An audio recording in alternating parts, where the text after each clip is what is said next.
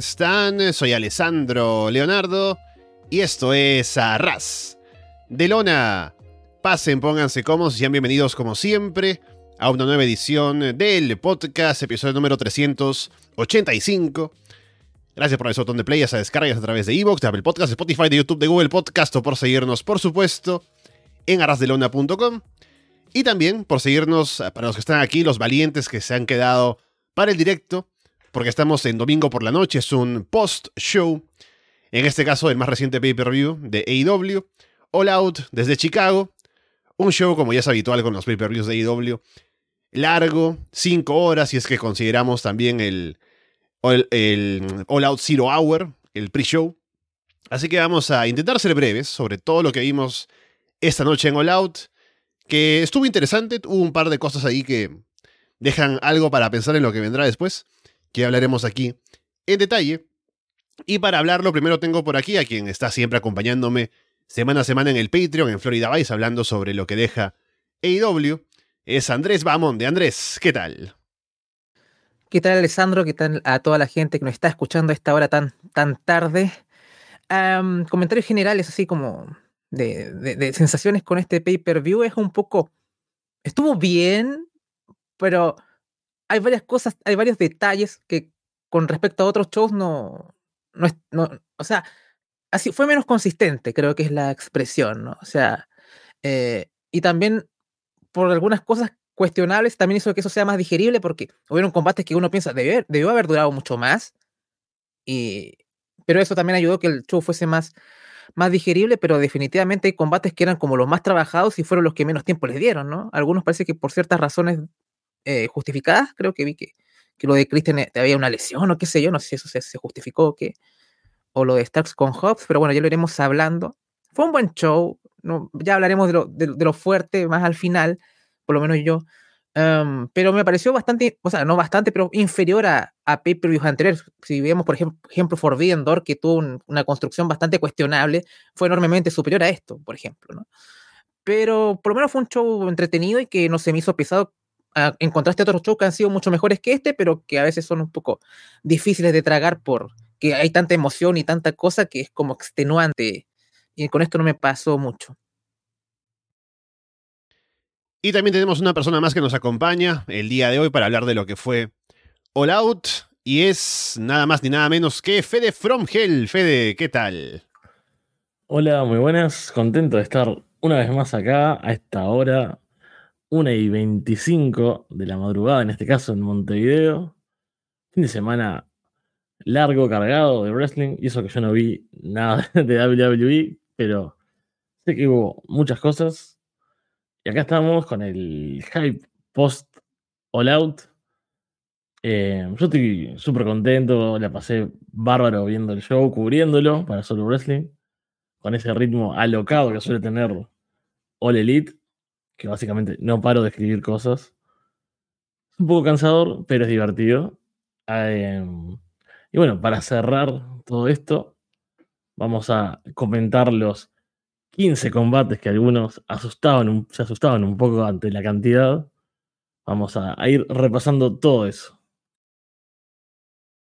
Bien, solo en primer lugar agradecer a la gente también que está siempre en el Patreon de Arras de Lona, los que han participado también en el juego de predicciones, que ya dará resultados mañana, seguramente tanto de este show como de Clash of the Castle.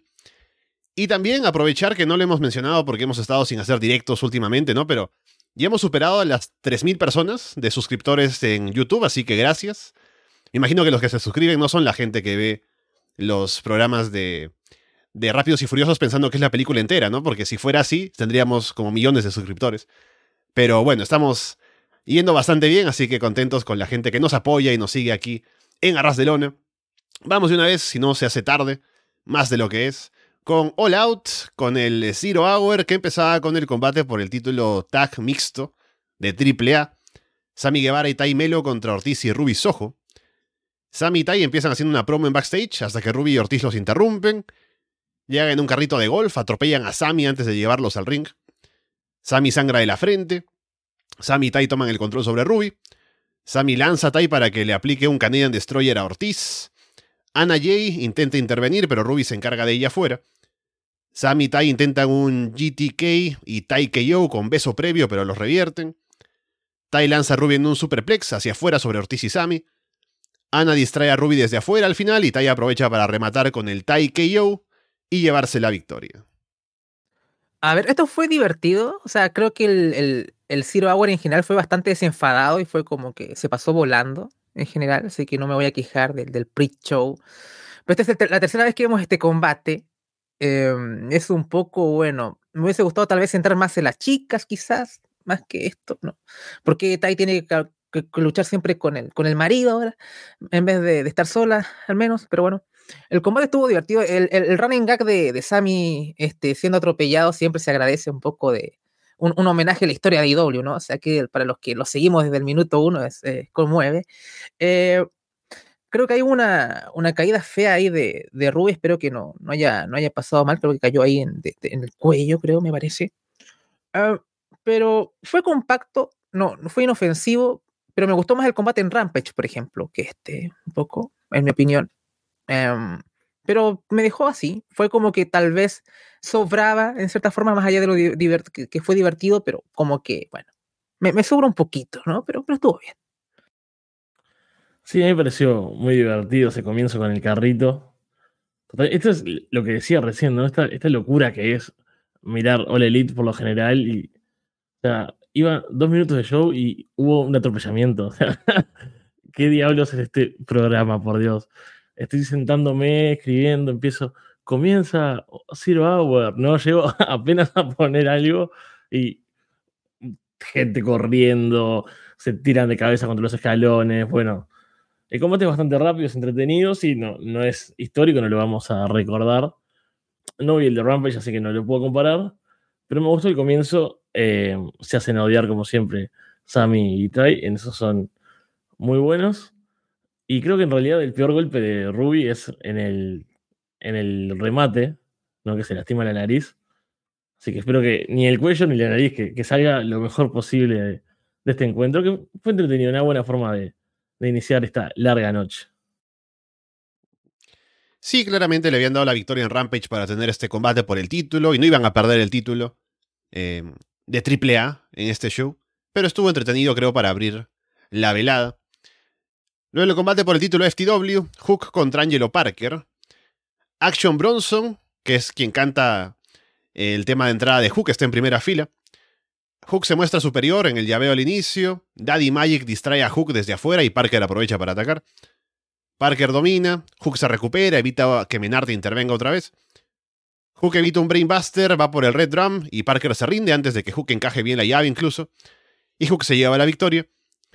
Luego Menard y Parker intentan atacar a Hook luego del combate o lo atacan directamente. Pero Action Bronson se mete al ring, hace a Menard a un lado, luego lanza a Parker ahí tomándolo de la cintura, así que em, no sé si van a hacer un combate de parejas de Hook con Action Bronson contra los ex 2.0, pero no estaría en contra de la idea. Yo te decía en, Florida Vice, Alessandro, ¿por qué mataron a Hookhausen? Si es que lo hemos tenido en vez de Hook versus Cool Hands, eh, Hookhausen contra eh, Daddy Magic y, Cool Hands, si hubiera habido un poquito más de, de juego acá, no sé. Eh, me hace gracia porque como que al principio parece que el combate va a durar un poco más y los comentarios dicen, bueno, parece que este es el combate en que Hook va, eh, le está costando, no sé, cosas así, al final termina de pronto, abruptamente. así que fue, un poco divertido en ese sentido, pero fue un poco, ok, otro combate de Hook haciendo lo mismo. Y creo que a mí me pareció un error, un error enorme lo de matar a Hookhausen porque era una forma de que, de, no caer en, este mismo esquema con Hook y que ya me empieza a no, no, me, no me aburre todavía, pero estoy llegando al punto de que me voy a agotar eventualmente. Y había un cambio de dinámica que estaba bueno y eh, lo desecharon por razones que desconozco. Danhausen con los Best Friends, cierto que no le aporta mucho, o sea, está ahí para apuntar gente. Y por lo menos con Hook había una dinámica y había algo, ¿no? Entonces, eh, estaba divertido eso. Y no, aún no entiendo por qué lo desecharon. Y que creo que hubiera funcionado como mejor un combate así. Eh, el combate casi, ¿qué vas a decir si casi no, no pasó mucho? Sí, ah, yo pensé que iba a durar menos incluso el combate. Y hacer esos clásicos squashes así de, Hook.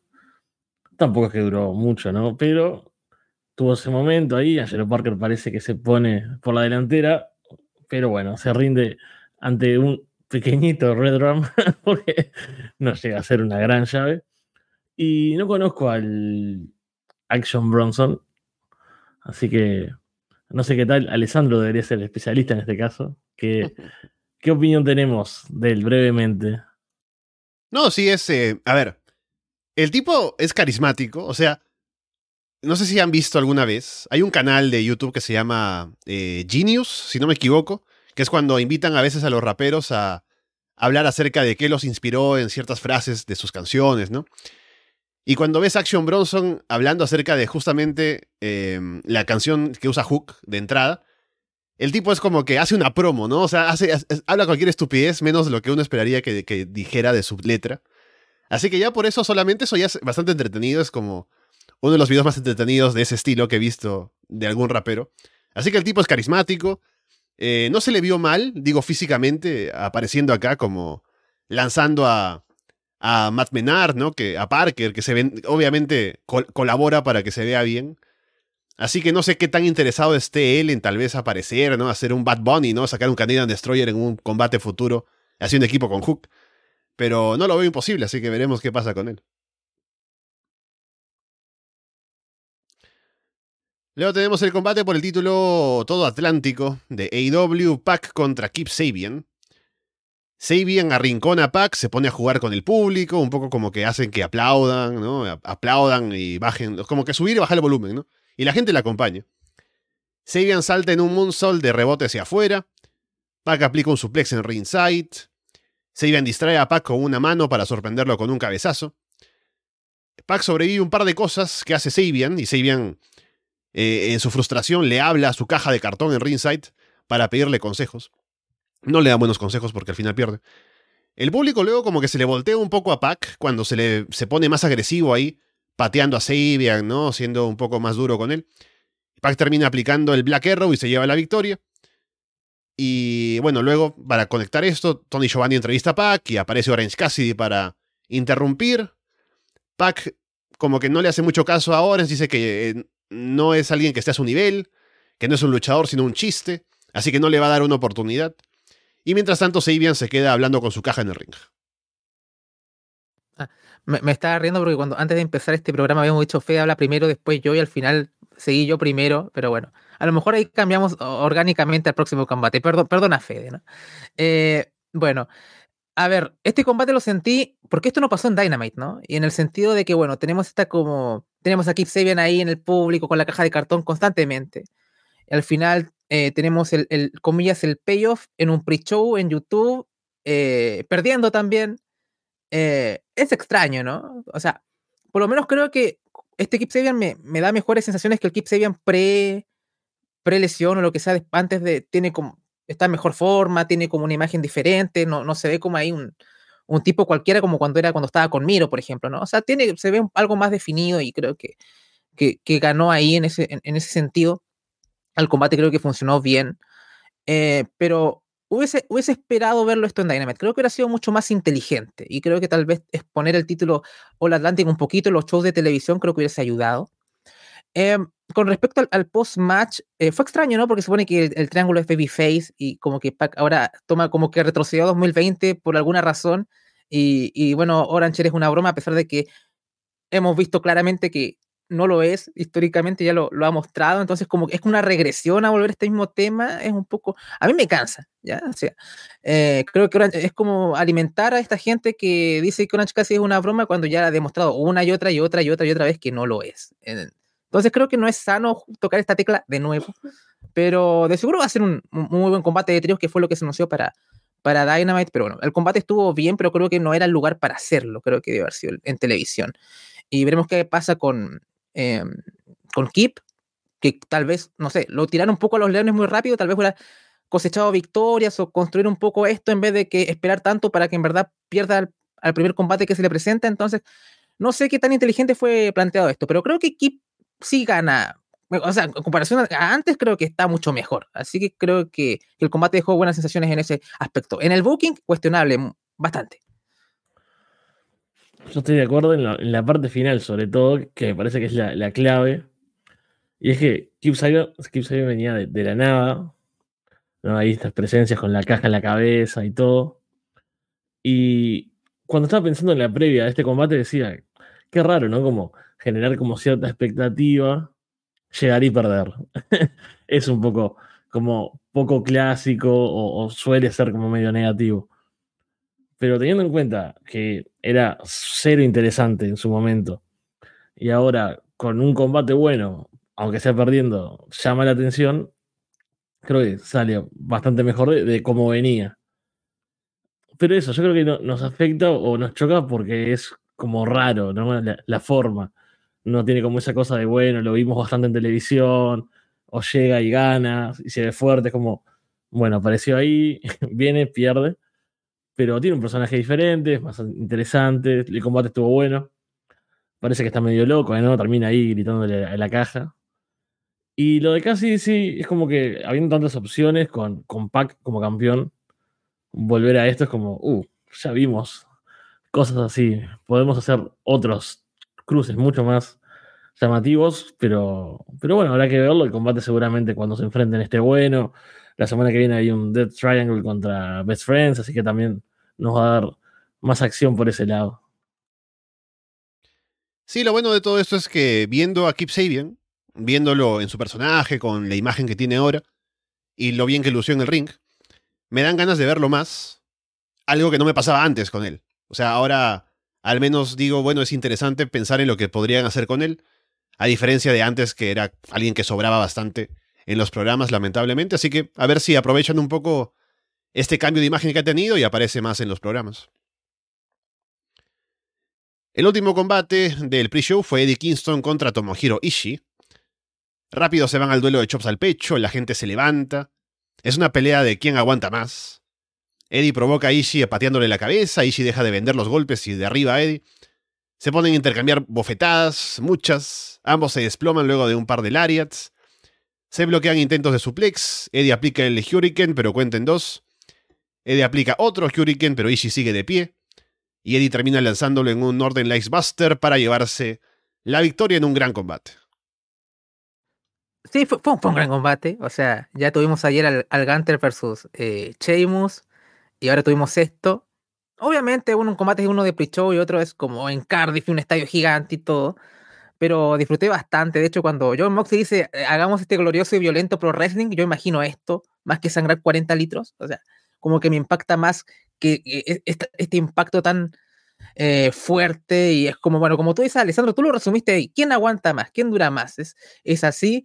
Eh, sobre todo disfruté la, la, parte de, las bofetadas. Es como que incluso hasta me duele más que, que cualquier otra cosa, como que se ve ahí y, fuerte constantemente. Es un poco de. Estoy transmitiendo lo que estoy diciendo.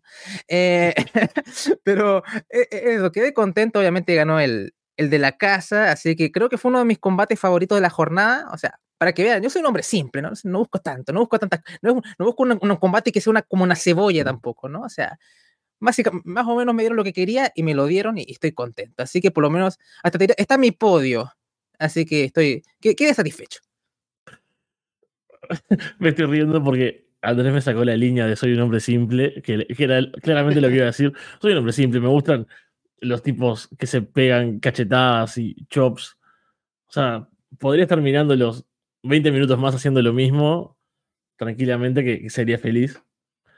Pero no voy a transmitir eh, como Andrés con la bofetada, no me voy a dar un chop en el pecho para, para demostrarlo. Al menos no hoy. Pero eso, qué gran combate. O sea, ver esto e, es gratis en YouTube, en un pre-show, es como es una locura. Y. ¿qué, más decir? Es totalmente recomendable si no lo vieron, si llegaron tarde porque el show era muy largo. Vayan a verlo. Dos tipos pegándose durante largo rato, cayéndose, levantándose. Es el, clásico combate de este estilo. No vi ese de Sheamus y Walter. Em, imagino que fue un poco de este estilo, porque vi las fotos de Sheamus con el pecho todo rojo. Y comparto, yo que soy un tipo que saben de la ultraviolencia y demás, veo mucha sangre, pero los pechos colorados así de los golpes también me causan impresión. Así que ahí estamos todos más o menos en la misma línea con este encuentro. Sí, es que verlos ahí golpeándose de esa manera y con el pecho, sobre todo, después de cómo queda, es fácil de entender para cualquier persona y transmite fácil el dolor y, la intensidad, ¿no? Yo he hecho experimentos antes de mostrarle a mis amigos combates de high flying, ¿no? De death matches. Y una de las cosas que más impacta es un tipo de combate como este, ¿no? Cuando recuerdo hubo un duelo en algún combate de Eddie Kingston con Minoru Suzuki, eso fue lo que más impresión les causó, ¿no? Cómo se pegaban y, los pechos y demás. Así que es un tipo de combate que creo que cualquier persona que no haya visto wrestling nunca, ¿no? Creo que nuestro instinto eh, primitivo nos llama a ver ese tipo de, de, luchas de la gente que se pega duro y que el pecho queda así, así que no hay pierde. Y bien la victoria de Eddie Kingston. Entrando ya a la cartelera principal, teníamos el Casino Ladder Match. Estaban Claudio Castagnoli, Willer Utah, Rey Fénix, Pente Cero Miedo, Dante Martin, Andrade el Ídolo, Rush y el Joker. Y es que van entrando de a pocos. Utah y Fénix empiezan. Luego entra Rush, lanza Utah en un belly to belly suple sobre una escalera en la esquina. Andrade viene después. Andrade y Rush tienen el camino libre en un momento y podría a cualquiera de los dos haber subido a la escalera, pero deciden bajar y atacar a los demás. Andrade lanza a Yuta en un Sunset Flip Powerbomb desde arriba, sobre una escalera en puente. Claudio es el siguiente, arma una estructura ahí extraña con una escalera puesta en medio de otra, para que luego Andrade suba una y Claudio como que la voltea y tiene que levantarla al final que em, lo hace con dificultad, pero como es una bestia, al final sí termina lanzando a Andrade hacia afuera. Dante entra luego, tiene un par de momentos ahí con Claudio, ¿no? Lanzándolo y demás. Penta llega y le aplica un Canadian Destroyer a Dante en la rampa. Penta le aplica un Canadian Destroyer Andrade sobre una eh, escalera en puente, en ringside. Fénix salta en un Frog Splash desde la tercera cuerda sobre Rush en una mesa afuera. Y de pronto, unos enmascarados se meten al ring y se encargan de todos. Y mm, uno de ellos sube la escalera, quita la ficha que estaba colgando y resulta ser Stockley Hathaway. Ahí se revela el resto de identidad de los enmascarados, que era la gente que ha estado reclutando, ¿no? El Gun Club, Ethan Page, Lee Moriarty, W. Morrissey. Y luego entra el Joker, que es otro tipo enmascarado, que no revela quién es, pero entra y Stockley le entrega la ficha y el Joker se lleva la victoria. Y la parte en la que yo supe que era MJF es cuando, eh, cuando entra al ring, ¿no? Tiene una forma de entrar al ring que es bastante característica y digo, ah, es MJF. Pero no revelarían esto sino hasta más adelante. A ver, eh, es un combate extraño de comentar, ¿no? Porque es un combate sin, sin clímax, sin, sin nada. Y viéndolo en ese contexto, que estén más preocupados de preparar spots eh, que subir la escalera, como que te saca el combate, e incluso hasta en comentarios lo dicen, o sea, ¿por qué no, por qué no suben, no? O sea, están ahí, no sé, Ruchi y Andrade ahí poniendo a tomar café y, o sea, no subía, no entendía por qué. Pero bueno, Em, poco más, o sea, eh, un poco de spots ahí para generar cosas, pero como que no, no hubo clímax, así que ¿qué, más puedo decir? Yendo a, a, Retribution, como decían ahí en chiste, cuando llegaron acá todos estos tipos de negro, em, y la llegada del, del, del, Joker, yo antes de, de, de, este combate pensaba, a lo mejor es Adam Cole, ¿no? Porque pensaba, MGF acá es muy raro, o sea, en el sentido tradicional de que llegue MGF, que entre con la música y luche, ¿no? Era como un poco anticlimático pensarlo de esa forma. Pero fue inteligente que entrara de esta forma. O sea, más o menos todos sabíamos que era él por la forma de. Por lo menos a, mí me pasó lo mismo que tú, Alessandro, por la forma de cómo caminaba, cómo. Incluso cuando hace la magia de desenmascararse, desenmascararse, pero te pone el dedo ahí al medio. Entonces, esto es MGF por todos lados. Em, así que, ah, mira, fue una manera inteligente de, que este sea el Joker sin dar como ese punch que es la, la revelación y dejarlo como para, obviamente, el post-match en el main event, así que no, no quedé tan molesto. Obviamente, no era el opener que pensaba que, esperaba, ¿no? Es como un poco, bueno, algo que me deja arriba y obviamente por mucho que dije, ah, es MGF, pero como no tengo este impacto emocional de, oh, la revelación, quedo frío todavía, ¿no? Es como, ah, bueno, mira, te da la intriga para lo que puede pasar después, pero no, no estoy ahí como, oh, Dios, sí, partimos de ahí con un, con un banger ahí para, para comenzar el show, pero bueno, eh, creo que fue funcional lo que querían hacer, así que no me voy a quejar al final al final les funcionó. Sí, fue, fue bastante raro, porque el combate tenía cosas buenas, o sea, un ladder match, ¿no? Spots, desorden, escaleras. Esa cosa de, de Claudio Castagnoli es. A mí me pone más nervioso, creo. Es como los boches, no son las cosas que más me, ponen nervioso cuando intentan hacer algo y, y, no sale, y no sale, pero si alguien podía salir de esta situación era él, ¿no? Lo veías ahí levantando esas dos escaleras cruzadas y Andrade arriba y era como, por favor, qué, qué momento incómodo estoy sintiendo ahora. Pero creo que salió bastante bien. Se salió bien de, de esa situación, no salió bien el spot. y todo viene así extraño. Bueno, lo de Andrade y, Rush, dentro de todo, es como que cierta cosa amigable entre ellos. Entonces entiendo como que, bueno, quieran seguir armando cosas y destruir a los demás antes de tener ese momento incómodo entre ellos de decir, bueno, uno de los dos tiene que ganar. Como que se ve que no quisieron trabajar esa parte, ¿no? De, de uh, los, los compañeros, ¿quién va a tener que sobrevivir? Todo eso. Y aparecen los enmascarados. Cuando se desenmascara Stockley, no entiendo nada. Es, es genial, o sea, pocas veces uno se sorprende a, a, ese punto, ¿no? O sea, son unos instantes después, ves que están todos los del equipo y pensás, bueno, este puede ser MJF, y como que cobra sentido, pero fue como, wow, estoy muy sorprendido con este segmento. Pusieron Sympathy for the Devil de los Stones. Era como, wow, todo esto está siendo genial. En sí es un final horrible para el combate, pero es tan divertido y le doy la chance por lo previo. O sea, vengo de Kingston y Ishii matándose. Es como, bueno, pueden hacer esto. Y si me van a dar mejores combates en lo que queda de la noche, y me lo dieron. Eh, ahora lo que me dejó, aparte de todo eh, lo de MJF, ¿no? Y el final del show. Bueno, en el final no apareció él junto con este grupo.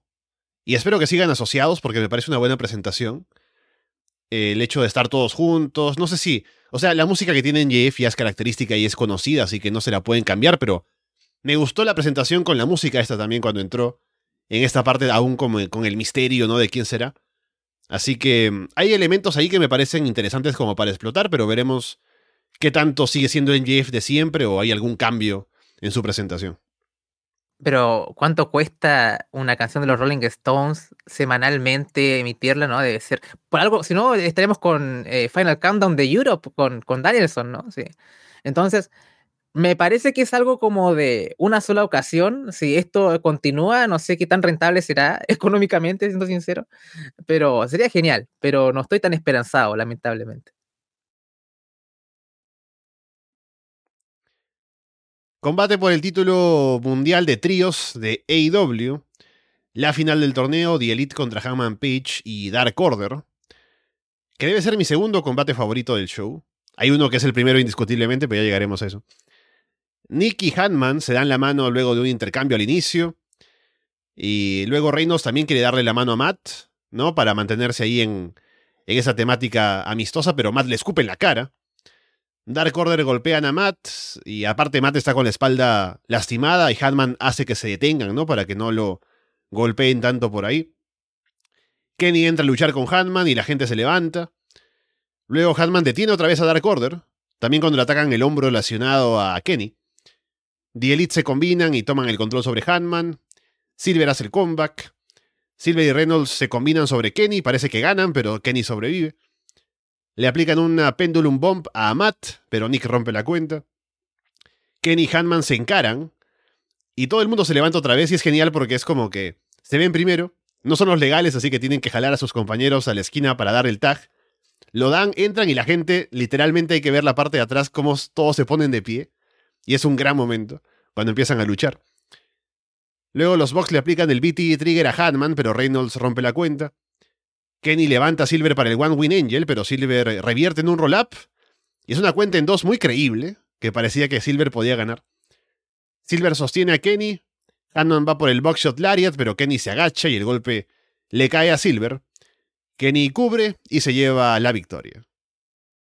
Wow, fue, fue un. Sí, también está en mi podio, Alessandro. Quizás, tal, vez quizás en, la medalla de plata también. A lo mejor a ver si coincidimos con el combate que nos gustó más, ¿eh? pero, eh, pero me rompió el corazón ese combate, en cierta forma. Esa es una pista. Eh, a ver, eh, creo que tenías razón un poco en la previa de, de, este combate, Alessandro, ¿no? Con lo que hablamos un poco en Clash of the Castle, ¿no? Que iban a haber un poco de. jugar mucho con la historia entre entre Harman y The Elite y alguna referencia también hubo al combate de, de Revolution hace un par de años atrás también, ¿no? Eh, a mí me encanta Silver, eh, es, es, es, una maravilla ese hombre, ¿no? O sea, cuando se, empieza el frenesí y empieza a acabar con todo el mundo, es una de mis partes favoritas de, de ver luchar a Dark Order. Y, creo que Reynolds y Silver es de esas parejas que uno le gustaría ver más en, eh, por los títulos, tag me refiero, ¿no? O sea, yo tengo un, tengo un problema con la edición tag de IW en el sentido de que tenemos muy buen roster, pero es como que no, no, hay historias con ellos, ¿no? O sea, por ejemplo, el combate con, con Swerve y, eh, y de Acclaim y todo es como que se lo de la nada y no hay cuidado. En, ves buenos combates, pero no hay historias. Eso me pasa acá. Y, claro, queda un poco relegado también ciertos tags como este. Em, a ver, Kenny ahora definitivamente ya es como que si ya no, no hubiese pasado nada. Siento que está muy aceitado, ¿no? Tenía mis, mis temores, pero ya con el combate con, con Ozzy Open y, Osprey y todo, como que fue, ah, bueno, se, siente mucho mejor y todo. Entonces, cosas también, esto te sigue dando confianza y demás. Em, me pareció una gran actuación de, de, los dos tríos. Em, me pareció que era la decisión correcta darle también a, a The Elite eh, ser los campeones inaugurales, porque ya, bueno, ya lo habíamos mencionado un poco en la previa, o sea, son tipos que son, o sea, necesitamos campeones fuertes siempre para, para ser inaugurales y, bueno, como había dicho antes, tal vez jugar un poquito Omega y no ser...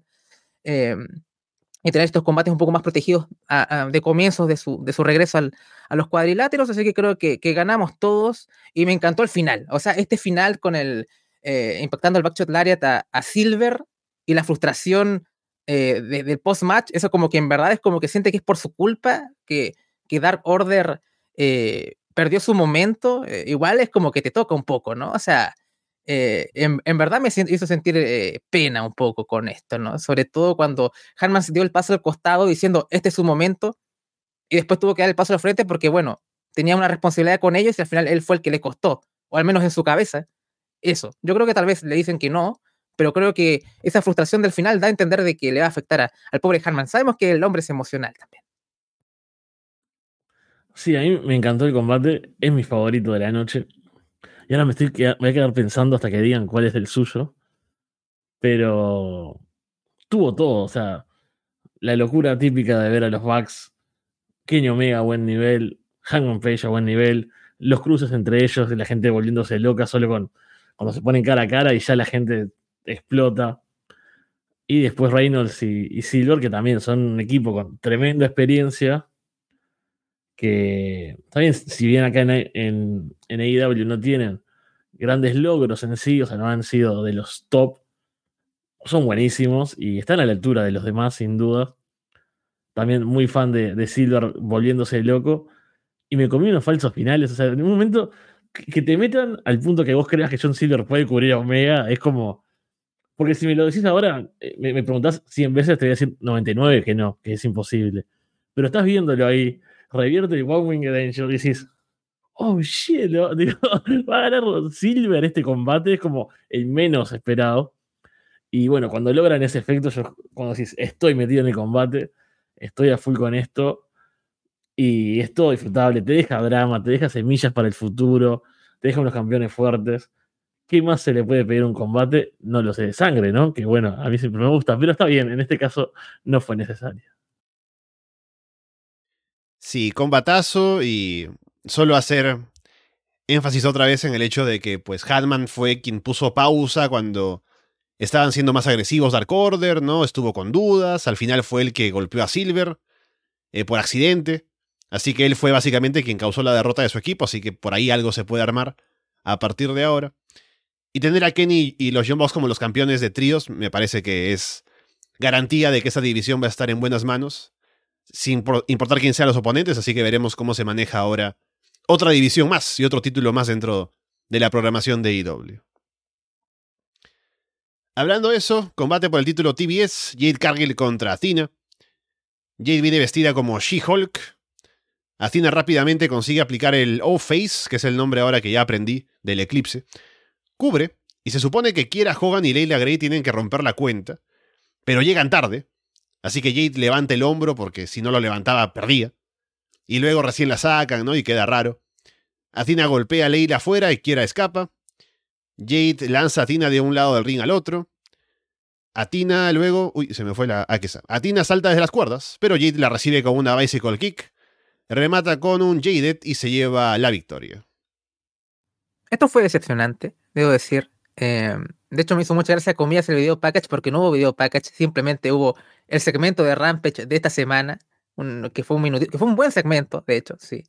Em, pero si piensas que esto viene como de tres meses, que ni siquiera hay un video package, es como, bueno, ese es el estado de la edición femenina de IW, lamentablemente, el gran problema en estos tres años. Em, tuvimos eh, poca duración, lamentablemente, siendo que supone que esto era un combate grande a priori, siendo Atena quien es, ¿no? Y, y, para mí me quedé un poco frío en ese sentido. Era como, bueno, ¿es esto que viene después? Ahora que Starlander no está. Obviamente yo quería ganar a Jade porque no se sentía el tiempo de que lo arrojara el título, ¿no? Y menos por alguien que no haya que llegó hace, hace poco tiempo.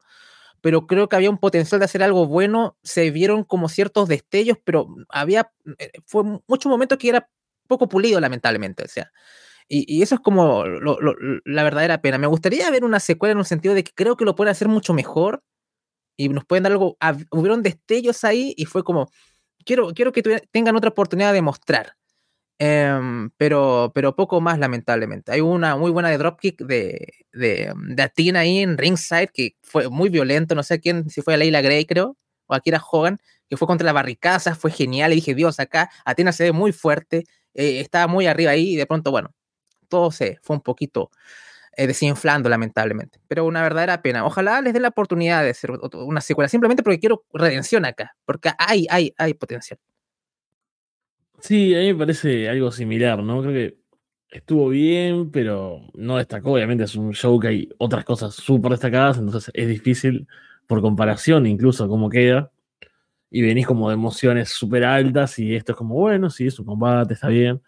Creo que Jay hizo algunas cosas diferentes, ¿no? Al tener un oponente como difícil y también agresiva y también dominante por momentos, entonces ahí, como dice Andrés, hay destellos, ¿no? Así, oh, bueno, esto con un par de minutos más, en un contexto un poco más favorable, donde se sienta como que realmente importante este combate y no como algo ahí entre medio de otras cosas grandes, seguramente se luzcan más. Así que estoy en el mismo tren. Creo que sería bueno que se repita con un poco más de siempre me va a pasar lo mismo, ¿no? De, que no sé decir spotlight. Reflector. reflector. Con un poco más de reflectores para ambas. Gracias.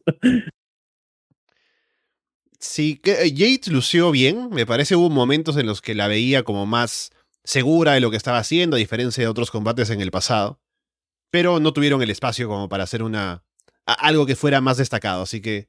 Igual que ustedes, pienso que en otro momento con más tiempo y sin estar rodeados de tanta cosa más importante que esto, puede haber algo mejor.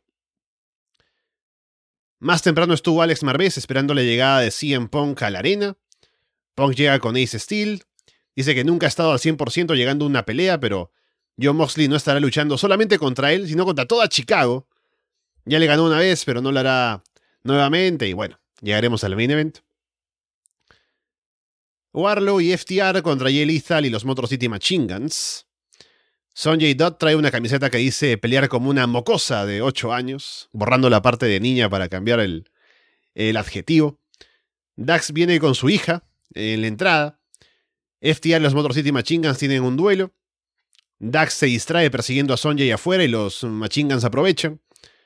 Warlow lanza a los Machine Guns con un doble suplex. Dax va por un sharpshooter. Pero Sonjay distrae desde afuera y los Hills sacan ventaja. Dominan a Dax, Cash hace el comeback. Le atacan la pierna izquierda a Cash y vuelven a dominar. Warlow luego hace el comeback. Sonjay distrae al referee para que Satnam golpee a Warlow desde afuera. Lethal le aplica una doble Lethal Injection a FTR, pero Warlow atrapa a Lethal al final y le aplica cuatro powerbombs para llevarse la victoria. Machine y Satnam quieren seguir peleando después, pero Samoa Joe aparece para detenerlos. Al final Sonjay se queda solo dentro del ring con todos y la hija de Dax vuelve y rompe el lápiz de Sonjay. Dax derriba a Sonjay de un golpe y la niña cubre con un pie para la cuenta de tres del, rap, del referee que regresa para esto. Ah, fue, fue genial todo esto. Eh, pone los dientes largos definitivamente para un Motor City Machine contra FTR eventualmente. A ver si le hacen el favor a Impact y, sucede en Impact un poco, ¿no? Háganle un poquito de cariñito acá a la gente de, de Impact Wrestling. Eh, a ver, este combate me encantó. Eh, estaba viendo esto con Paulina y ella es como, bueno, es como, Carlos son como los fans de Impact número uno acá en el staff, básicamente. Entonces era como su combate que quería ver. Y creo que no, no decepcionó de cierta forma. Creo que le tengo que dar un poco de fuerza a Catch Wheeler, que siempre como que Dax se roba un poco el spotlight, los reflectores. Y en verdad hizo un, un, gran, un gran trabajo. Em, a ver, Shelly y o sea, esos son, geniales también. Eh, me quedé con ganas, tengo que ver el combate ahí con. Eh, ¿quién, luchó con Josh Alexander? Eh, No fue Shelly. Sí. Entonces dijeron que le escuché la, reseña y dijeron que fue, fue muy. Fue un gran combate, entonces tengo ahí, lo tengo pendiente. Eh, lo de sentí un alivio con el post-match de que esto por fin se terminó también, porque, o sea, eh, amamos a Jay Little y todo, porque, pero este grupo no, no ha sido construido de, de, buena forma, ¿no? O sea, no son una amenaza. ¿no? Son los nuevos Hardy Office, Hardy Family Office para mí es como, bueno, ahí están. Eh, y es una pena, eh, lamentablemente. Em, pero bueno, ese, ese final con Warlow matando a Little, yo creo que no hay, no hay espacio a debate. O sea, esto ya terminó acá, gracias a Dios y ya con el remate, ya con, con la hija de Dax y todo, que me pareció maravilloso el toque, ¿no? Con todo fue, con Sonja, eh, todo, todo muy, muy bien. Así que creo que quedé contento y cumplí expectativas y también las dinámicas del combate estuvieron bastante bien, o sea, llega cada vez que entra Warlock rompía todo el balance y era como... Entonces creo que todo fue muy, muy bueno, así que quedé contento y el combate creo que cumplió y esperemos ver un FTR contra Motor City Machine Guns eh, más pronto que tarde. Sí, de acuerdo también, fue un combate muy divertido, como era de esperar con estos dos equipos. Y ese FTR con Motor City Machine Guns se, se siente venir. Tuvieron ahí esos cruces, no había como tensión. Son esta pareja histórica con esta pareja que está haciendo historia hoy en día. No sé en qué contexto les podremos ver, si en All Elite, si en Impact, ¿por qué no? También algún evento grande. No sé ni cuál viene, pero en el próximo evento grande que haya de Impact algún día. Vamos for Glory. For Glory, bien. ¿Por qué nunca me arriesgo cuando creo que sé algo? Pero, pero me gustó mucho también Warlow. Yo tenía mis dudas de que luciera bien entre medio de toda esta gente súper talentosa. No es que él no lo sea, pero bueno, estamos hablando de gente a un nivel muy alto, tanto actual, como te decía, como, no sé, con mucha historia, como Jay Little también. Y Warlow ahí lució como eh, también al nivel, incluso como una amenaza. Me encanta al principio cuando tiene como un primer intercambio y está por aplicar una powerbomb, creo que es a, Jay Little, que, escapa y, todos quedan como, uy, no, Warlock nos puede empezar a hacer powerbombs y nos va a matar a todos. Es, son los Motor City Machine Guns teniendo miedo de Warlock y tiene sentido todo. O sea, no, no, quedan mal ellos, no es, no es exagerado, es, no sé, todo muy, muy correcto y bueno, la acción, que decir, son todos excelentes en las ejecuciones. Y el post-match, acá gritando por, por show en casa, aprovechando que no tenía gente en el cuarto de al lado, entonces podía liberarme. Fue un, gran momento. A ver qué pasa ahora con, con toda esta gente, ¿no? Porque hay como un, revuelo. Ahora Show vuelve, Warlock tiene que tener nuevos retadores. ¿Qué pasa con Jay Little? ¿Qué pasa con. Y sobre todo, ¿qué pasa con Satnam Singh, ¿no? Nuestro grandote favorito. Ah, lo único del combate que me pareció medio raro es que yo estaba como loco viendo ahí a, FTR y Motor City Machine Guns, queriendo verlos más juntos. Y sentí que el público no tanto, como que estaban más con la gente de casa, ¿no? Con, eh, haciendo cánticos para Warlock, para FTR, pero no tan emocionados con ese choque, que para mí era lo principal del combate, así que me pareció un poco extraño, pero igual estuvo bueno y espero que lo veamos en un 2 contra 2 directamente en algún show. Ricky Stars contra Powerhouse Hobbs. Ricky se lanza a atacar al inicio. Hobbs lanza a Ricky de hombro contra un poste y toma el control. Hobbs se concentra en atacar el cuello. Ricky luego se recupera. Va al final por un spear, pero Hobbs lo termina atrapando en el Spinebuster y se lleva la victoria en un combate bastante corto. Sí, fue un poco triste en el sentido de que, bueno, yo pagué el pay-per-view y todo, y es como, era uno de los combates que me lo vendía, era como una de las historias que estaba mejor hechas y todo esto, con curiosamente con Jungle y Christian, y terminaron siendo los combates más damnificados.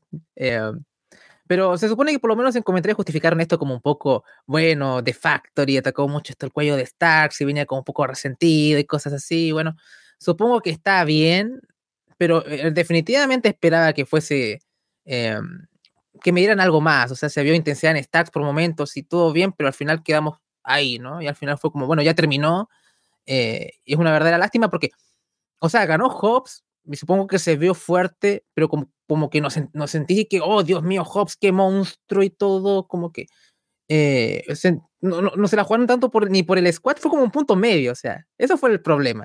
O sea, hubiéramos hecho un squash incluso, hasta lo hubiese agradecido un poco. Eh, pero tampoco fue, jugaron a eso.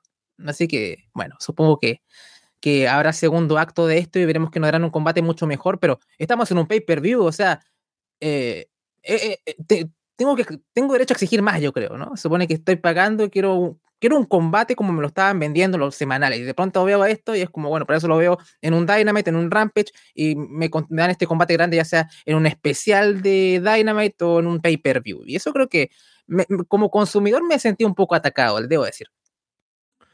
Sí, yo creo que acá pecaron un poco de ese, ese mal al estilo WrestleMania, ¿no? De querer meter a, a todo el mundo en los eventos grandes y decir, bueno, es el escaparate, el lugar, todos van a si hay una rivalidad, tiene que estar acá, por más que no sea el final, ¿no? Como este tal vez sería el caso. Y el problema es que se ve algo similar en otro combate, que después me parece que queda bien, ahora lo vamos a hablar en minutos. Y este fue raro, es como. No es que Hobbs, Hobbs no queda como wow, lo destruyó. Starks tampoco queda como demasiado bien, ninguno queda demasiado mal tampoco. Pero sí, yo creo que si se lo guardaban para otro momento, o no sé, hacían eh, eso en, un especial o algo. Aparte, All Elite están acostumbrados a, tirarte con batazos y cosas importantes en los semanales. Entonces, no sería raro que, esto terminara después en, un Dynamite. Entonces, sí, un poco eh, decepcionante de que no fue lo que esperábamos, sobre todo algo que tenía esta historia, esta, esta rivalidad, esta mala sangre entre los dos. Hubiese estado bueno que fuese más largo y más intenso y con drama, ¿no? Sin, sin necesidad igual de, de que ninguno se esté mirando las manos preguntándose por qué es tan violento. No, no llegar a eso nunca, por favor.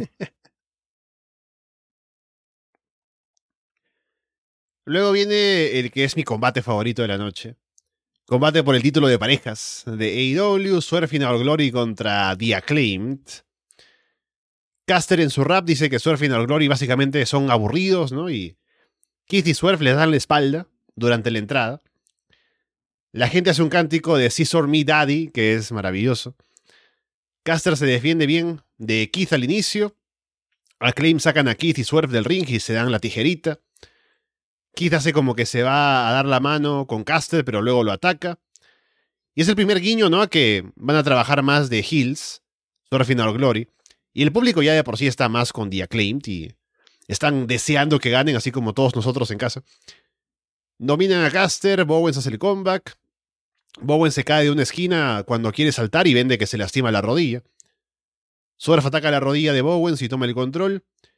Bowens le aplica un blockbuster a Keith desde la esquina y le da el taja caster para el comeback. Keith lanza a Swerve en un pounce por error. A Claim le aplican un doble superplex a Keith. Swerve atrapa a Bowens con un Swerve Stomp, pero cuenta en dos. Swerve atrapa la pierna de Bowens en una llave, pero Caster rompe. Bowens le aplica el mic drop a Swerve en ringside. Keith discute con eh, Billy Gunn en el filo del ring. Bowens lanza a Keith en un attitude adjustment. Bowens derriba Swerve. Caster aplica el mic drop. Pero Keith rompe la cuenta. Swerve patea a Keith por error. Keith y Swerve al final le aplican a Bowens la Spirit Bomb con Stomp. Para llevarse la victoria entre abucheos del público. Luego hay como una tijerita, ¿no? De, Keith con Billy, pero la gente no quiere saber nada. O sea, ni, siquiera Tyson Fury cantando podía haber apaciguado eh, la molestia del público. También, también fue mi combate favorito. No, tal vez quizás no es el mejor combate si pongo una escala de, de ítems, es decir, esto fue excelso en A, B, C, D y E, pero el público lo fue todo acá. O sea, eh, fue maravilloso. O sea, estas cosas que te da idolio a veces que, que incluso no lo ves ni siquiera lo, ves, lo viste en, en, en, Cardiff, por ejemplo, cosas así como que todos cantando Daddy o sea, Billy Gunn en 2022 así de over, o sea, ¿en qué mundo estamos viviendo, no? O sea, yo no lo puedo creer todavía, ¿no? Y, todos cantando Daddy o, o, La Tijerita y todo, es, es, maravilloso todo, o sea, para mí el público fue tremendo, o sea, imagínate este combate en pandemia hace más de un año, no funciona a ningún, o sea, es lo que te da el wrestling. Tiene que ser, el público es un protagonista muy importante en, lo que es em, esto. Em, pero una de las cosas de que este combate haya sido mi favorito, y creo que también lo leí un poco por ahí en redes sociales, The Acclaim no es que sea un tremendo tag, ¿no? O sea, eh, incluso tú podrías decir, bueno, este, Max Caster es un luchador competente, pero tampoco nada. Bowen sí ha mostrado cosas, eh, pero que nunca ha visto, oiga, te Acclaim combatazo. Y, y esto, esto sí fue un combatazo para mí, por lo menos. Y, y, todo fue muy bien ejecutado, todo, eh, que haya un rol más definido entre Hill y Babyface, aunque sea más tenue, ayudó bastante, ¿no? O sea, se pusieron el, rol de villano Swerve y Kid Lee y, se agradeció bastante porque eh, cuando, por ejemplo, en ese spot en que, en que Bowens creo que vende la pierna, yo en verdad por un momento creí que se había, se había lesionado y me relajé cuando vi que seguían atacando la pierna a los Hills. O sea, es como, bueno, menos, menos mal, ¿no? Porque en verdad pensé, pensaba que iba a coronarse de Acclaim, estaba como un 100% seguro casi. Y dije, Dios mío, no, como en este momento Bowens le pasa esto, ¿no? Y bueno, de ahí me, relajé un poco. Y ese drama estuvo bueno también.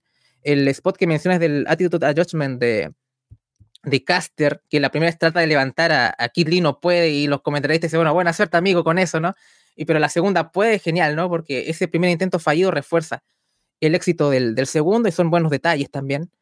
Eh, lo, de la, lo del post-match con la tijerita de Billy Gunn y, y, Kid Lee nunca lo entendí mucho. Sí vi durante el combate que Kid Lee miraba mucho a, a Billy Gunn y cosas así, pero no, no, entendí lo que querían jugar con eso, qué significativo daba que, que le diera la tijerita al post-match, nunca no entendí eso, me sobró bastante.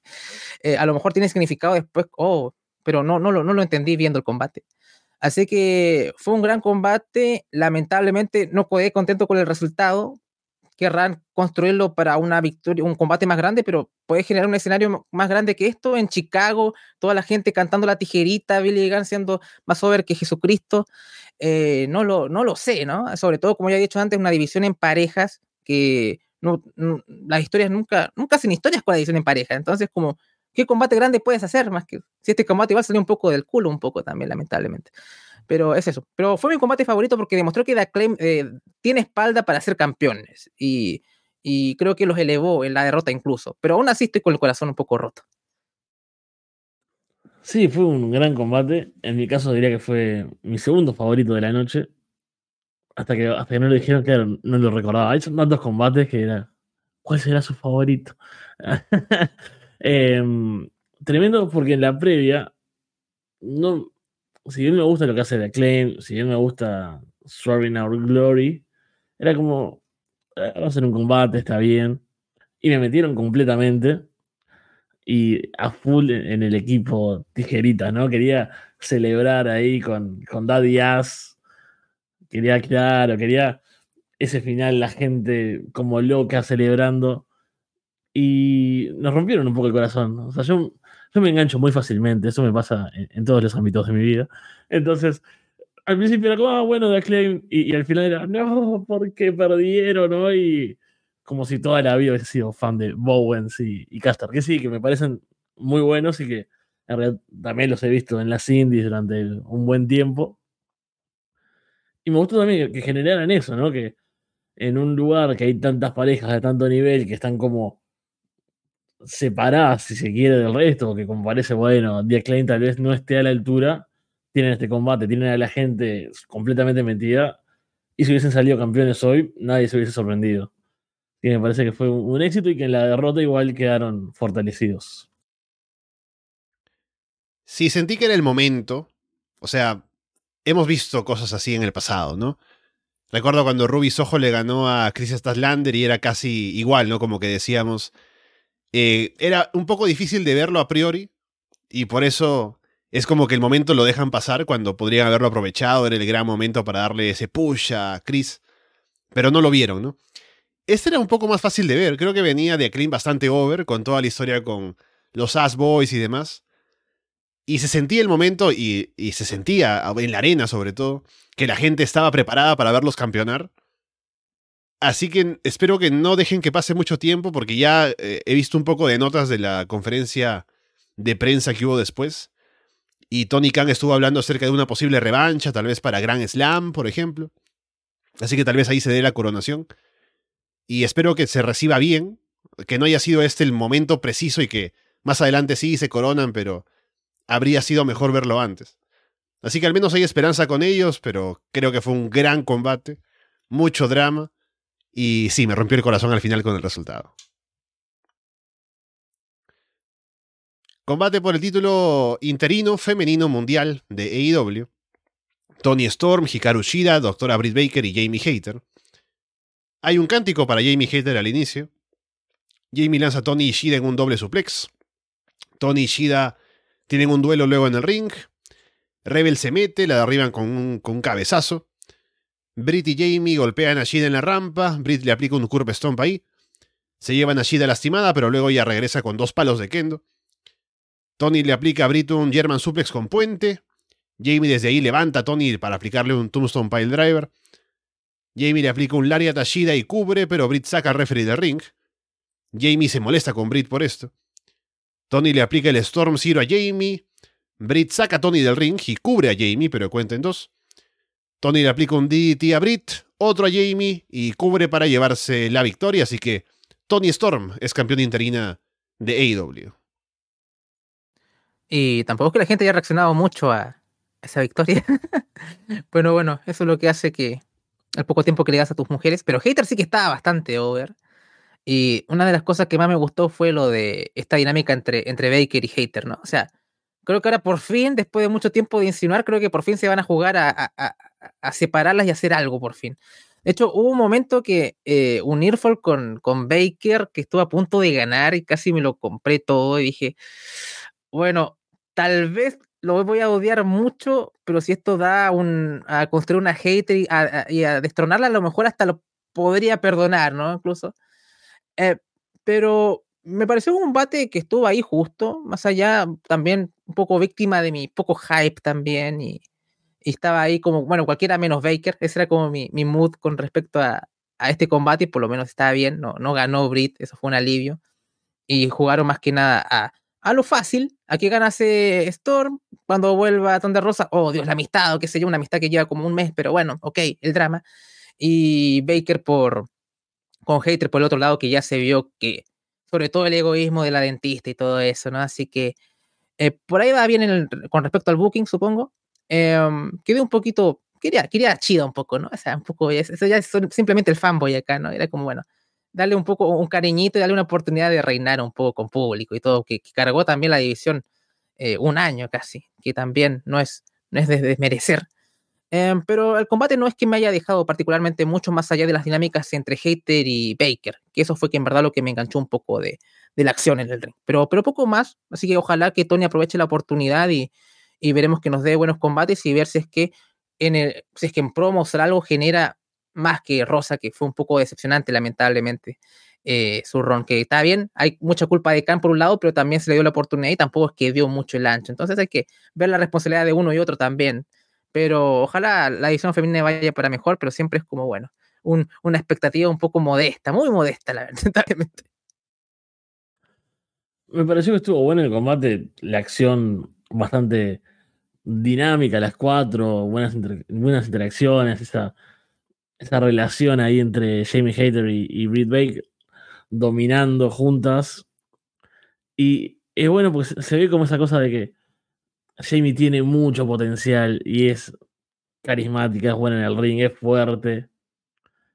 Y es como que está opacada siempre por Britt.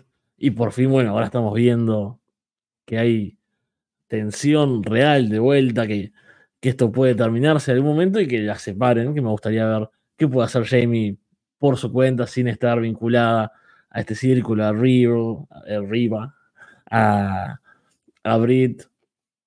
Ese final ahí que casi gana Brit Baker también. Yo ya, estaba ¿no?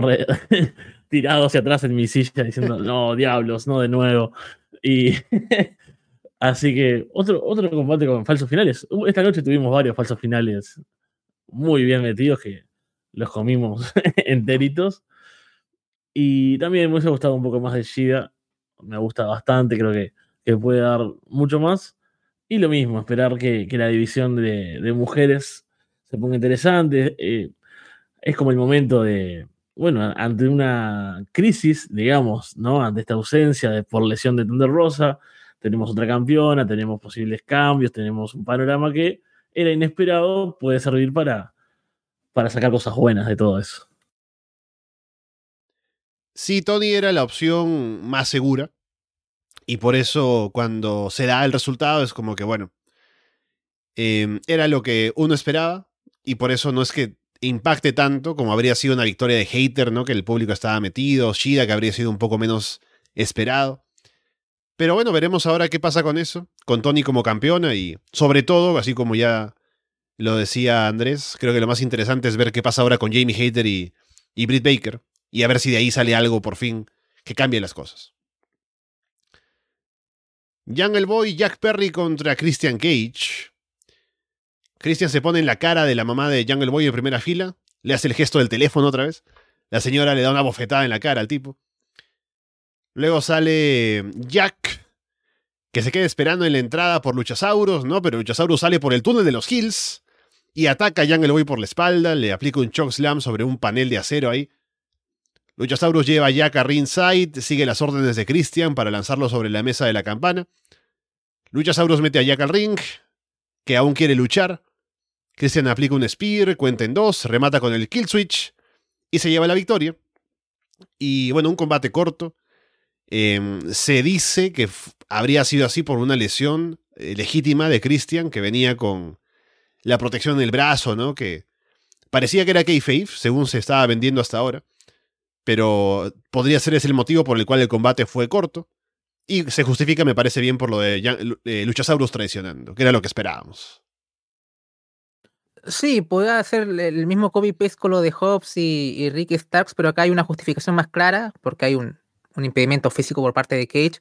Pero creo que lo jugaron bien, viendo la, adversidad que estaban pasando. O sea, bueno, ok, eh, vamos a. Lo que decíamos antes en Florida siempre, Alessandro, o sea, no confiamos que Luchasaurus no haya cambiado la skin, ¿no? Todavía estaba con la música maligna y de negro y era como muy raro todo esto. Y tampoco hubo contacto directo con Cage, nunca lo atacó directamente, entonces más o menos lo vimos venir y estuvo bien eso. Um, y también da, da, pie a que, bueno, puede estar ahí una realidad de Luchasaurus con Jungle Boy entreteniéndolo mientras Christian se recupera o qué sé yo. Pero por lo menos por lo que se ve, el plan original era que Christian ganara. Entonces, era una verdadera lástima no poder ver el combate como tenía que ser, con tal vez con el choque de ahí Luchasaurus ahí traicionando y ahí Christian ganando. Eh, así que me, me, apena un poco que seamos víctimas de las circunstancias, pero creo que jugaron inteligente viendo en el contexto en que estaban, así que poco más que agregar. Sí, yo incluso sin saber que Christian aparentemente tiene una lesión, me pareció una buena idea. Porque, bueno, por un tema de duración de los combates, por cómo lo presentaron, o sea, no fue como el Hobbs Stars, que fue como. Ah, quedó corto. Sino como, bueno, la traición le da ese punto ahí.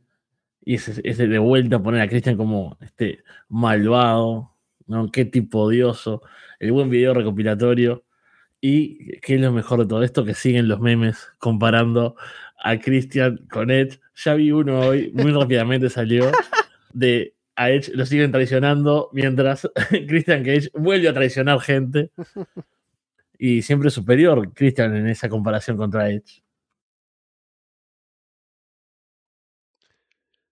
Luego tenemos a Alex Marvez entrevistando al Triángulo de la Muerte y a Best Friends en backstage. Y se anuncia que va a haber un combate de tríos entre ambos equipos en Dynamite. Y Pac sigue diciendo que Orange no está a su nivel, así que ya se verá eso. American Dragon Brian Danielson contra Lionheart Chris Jericho. Sale Elliot Taylor a cantar el tema de Brian, aparentemente su amigo, ¿no? El que canta su, su canción. Daniel García ve el combate desde backstage. Empiezan como midiéndose, retándose un poco. Brian saca ventaja en el llaveo, pero Jericho también se defiende con lo suyo. Jericho salta hacia afuera, pero Brian lo recibe con una patada en el abdomen. Brian va por una super huracán rana, pero Jericho lo detiene y encaja las Walls of Jericho. Jericho aplica un Tombstone Pile Driver, luego un Lion Salt. Brian bloquea un Judas Effect con una patada. Le pisa la cabeza a Jericho, encaja la Level Lock. Jericho luego aplica un Lion Tamer, pero Brian llega a la cuerda. Brian aplica la Buisaku Ni, cuenta en dos. Brian encaja el Cattle Mutilation, pero Jericho llega a la cuerda. Jericho al final se llevan a, una, a la refri a la esquina, en un forcejeo, y Jericho aprovecha para aplicar una patada baja hacia atrás a Brian, y remata con el Judas Effect para llevarse la victoria. Y luego de eso sale todo la JAS para celebrar con Jericho, menos García. Me gustó el combate. Al me costó conectar porque en mi cabeza, como ya habíamos comentado un poco en la previa, eh, el factor, o sea, lo importante ni siquiera eran los que estaba luchando, sino que era Daniel García en la historia, ¿no? O sea, era un poco él el protagonista de esto. Y que no verlo en ringside o cosas así, era como que me, me, sentí como un poco vacío al principio. Entonces eso me, me, costó conectar de primeras. Era como que estaba viendo Chris Jericho versus Danielson, pero muy random, ¿no? Era como ya, ok, era porque sí. Pero em, yo tengo que aplaudir a Chris Jericho acá, ¿no? O sea, eh, el estado de forma en el que está, los combates que está dando, eh, me, me, encanta esto de, de Lionheart, ¿no? Es como que ahora con el estado físico que tiene, es como, bueno, incluso va solo, está bien, ganó con trampa y todo, ¿no? Pero fue una victoria de Gil de, libro, básicamente, ¿no? Entonces no es una cosa como... En verdad puso en las cuerdas a dar en el son independiente de todo. Entonces se ve mucho más legítimo que el campeón hace dos, tres años, que venía con ahí medio fofito y con... Igual tenía el encanto de la decadencia un poco, ¿no? Pero, pero me encanta el Lion Hardy esta encarnación como, bueno, acá vamos en serio un poco, ¿no? O sea, eh, está bueno y bueno, Danielson siempre es, es impecable. Em, así que creo que trabajaron bastante bien el combate. Esa transición que hace Jericho eh, de le hace una racarrana ahí a, a, perdona, a Jericho y lo, toma y le hace la, la Force of Jericho es genial también, ¿no? Entonces, ver un tipo que tiene cincuenta y tantos años y que puede hacer una maniobra que más o menos sería complicada a su edad, es como que bien, un, grande. Em, y así que por lo menos tuviste razón, Alessandro, ¿no? O sea, tú le diste la victoria a, a Chris Jericho y más o menos fue más o menos por las razones que creo que, que tú diste em, para que tenga una especie de altura moral, imagino, Jericho, ¿no? En, pro con García y todo. Así que por lo menos ya hablaremos un poco del segmento de García con, con Jericho, que estuvo bastante bien también. Pero creo que al final fue la decisión correcta, así que creo que, Alessandro, te doy, te, doy acá el, te pongo over, porque creo que, que ahí diste en el clavo. A mí me gustó el combate, pero creo que tal vez o, o la posición en la cartelera, o bueno, la duración en general del show, o estar cubriendo, lo que también creo que impacta un poco en, la intensidad y la atención con la que lo tengo que ver. Yo creo que yo en este momento precisaba algo más que no me interesara. Es raro de explicar. o sea, es raro decir que quisiera ver algo que no me llamara la atención. Pero en el sentido de que el combate estaba bueno, me gustaba lo que estaban diciendo, lo que estaban, la historia que están contando. técnicamente genial. O sea, Jericho ahí con Brian dando una clase pero como yo estaba muy chill a esta altura, o sea, llevo muchas horas ya, quería mirar un poco de Instagram de mientras, leer unos tweets, ¿no? Quería que hubiese un combate como más liviano, que no tuviese que mirar, ah, qué buena transición esta, mira cómo, cómo lo giró en esta llave, cómo estaba demostrando Jericho que es el Lionheart. Eh, eso, capaz que si lo, si lo veo mañana de vuelta, seguramente me guste más, si lo veo suelto, ¿no? Fuera de todo el contexto me, me sorprendió, yo pensé que iba a ganar Danielson y como que iba a seguir por otro rumbo, así que interesante ver cómo sigue ahora con Daniel García, que tiene un momento importante la semana que viene. Sí, estoy igual, como que fue un buen combate y me gustó, pero por la duración del show y todo, creo que eh, me terminó no enganchando, lo, o sea, como me podría haber enganchado en otras circunstancias. Igual lo aprecié, creo que lo trabajaron bien. Y también me gusta lo que viene después, ahora con la victoria de Jericho y lo que hablaremos después con Daniel García. Darby Allin, Sting y Miro contra la House of Black. Miro se lanza a atacar a Malakai al inicio. Brody entra a detenerlo. Miro toma el control, no le quiere dar el taja a nadie. Darby le quita el taja a Miro y por fin entra. Darby intenta aplicarle un code red a Buddy, pero Malakai lo derriba con una patada. Dominan a Darby, Miro del tag para entrar, pero el referee no lo ve, así que no lo hace válido. Sting hace el comeback, se encarga de Body y Brody, pero luego pide que entre Malakai. Sting y Malakai intercambian golpes, Malakai termina sangrando. Sting aplica un Scorpion Deadlock. Los demás intentan romper la llave, pero Sting aguanta. Sting le aplica el Scorpion Dead Drop a Brody. Darby remata con el Coffin Drop, pero Buddy rompe la cuenta. Buddy parece que golpea a Miro con el bate afuera para detenerlo. Malakai va por la Black Mass, pero Sting le escupe Mist en la cara. Darby atrapa a Malakai con la Last Supper y se lleva la victoria. Y luego lo que no se vio en la transmisión, pero luego lo estuvieron comentando por redes, es que mientras estaba el segmento de Jericho y García se escuchaban cosas ahí del público reaccionando a algo.